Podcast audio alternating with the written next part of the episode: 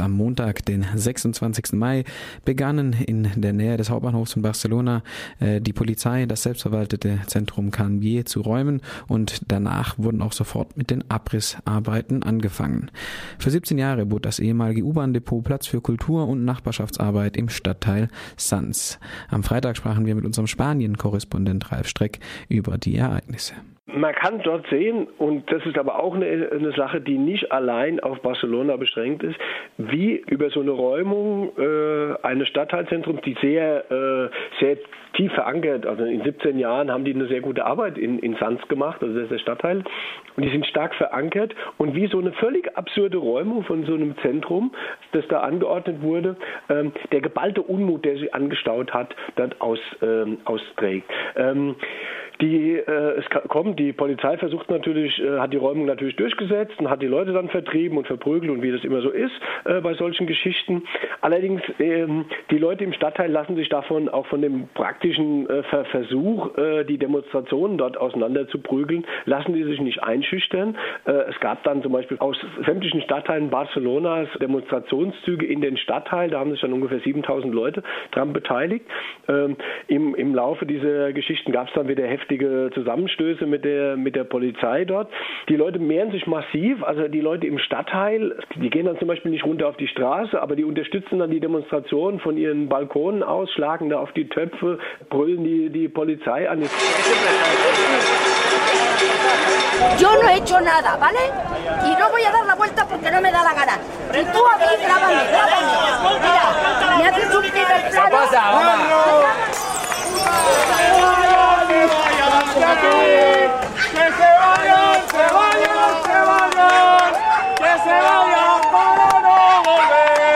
Also es ist ein ganz massiver Unmut in der Bevölkerung hat sich aufgestaut. Das hat dann schon dazu geführt, dass der äh, Polizeichef in, in Barcelona zurücktreten musste. Es war auch klar, dass die äh, republikanische Linke, dem seine Verlängerung hätte demnächst angestanden, äh, die hätten den nicht mehr getragen, die KUP sowieso nicht. Und von daher musste der weg. Und mittlerweile rudert auch der Bürgermeister in Barcelona zurück. Der hat das Ganze natürlich ein Stück weit auch angeschoben. Mittlerweile hat er das Angebot der KUP zu einer Mediation ähm, angenommen. Also ähm, man versucht jetzt mit allen Mitteln den äh, Konflikt da, also Holz aus diesem Feuer des Konflikts zu nehmen, weil man nicht weiß, wo das hinführt, weil die, die, die Stimmung ist sehr aufgeheizt. Das Interview war, wie gesagt, am vergangenen Freitag. Da wurde dann am Abend dieses Freitags äh, wurden, lehnten die Aktivisten das erwähnte Angebot der äh, Stadt ab, um sich bei den Gesprächen zu beteiligen, und zwar mit dem Argument, dass die Stadt habe das soziale Zentrum geräumt und teilweise bereits zerstört. Was gäbe es da noch zu besprechen? Soweit ein Kommentar von einem Sprecher auf der Pressekonferenz. Am Samstag versammelten sich dann zwischen 500 und 1000 Menschen an dem teilweise zerstörten Stadtteilzentrum Canvier und begannen mit dem Wiederaufbau.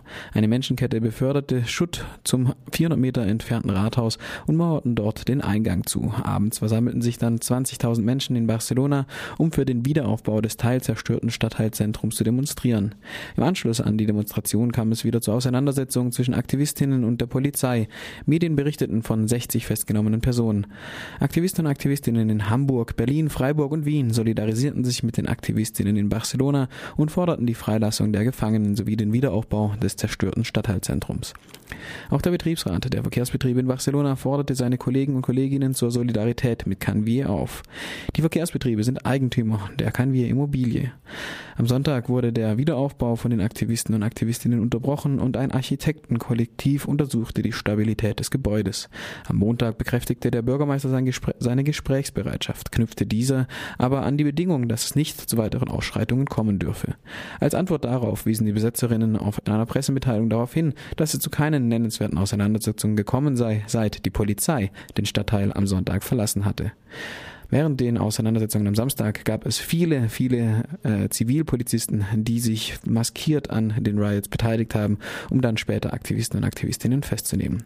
Radio Dreigland wird auch weiterhin von den Entwicklungen rund um Canvi berichten.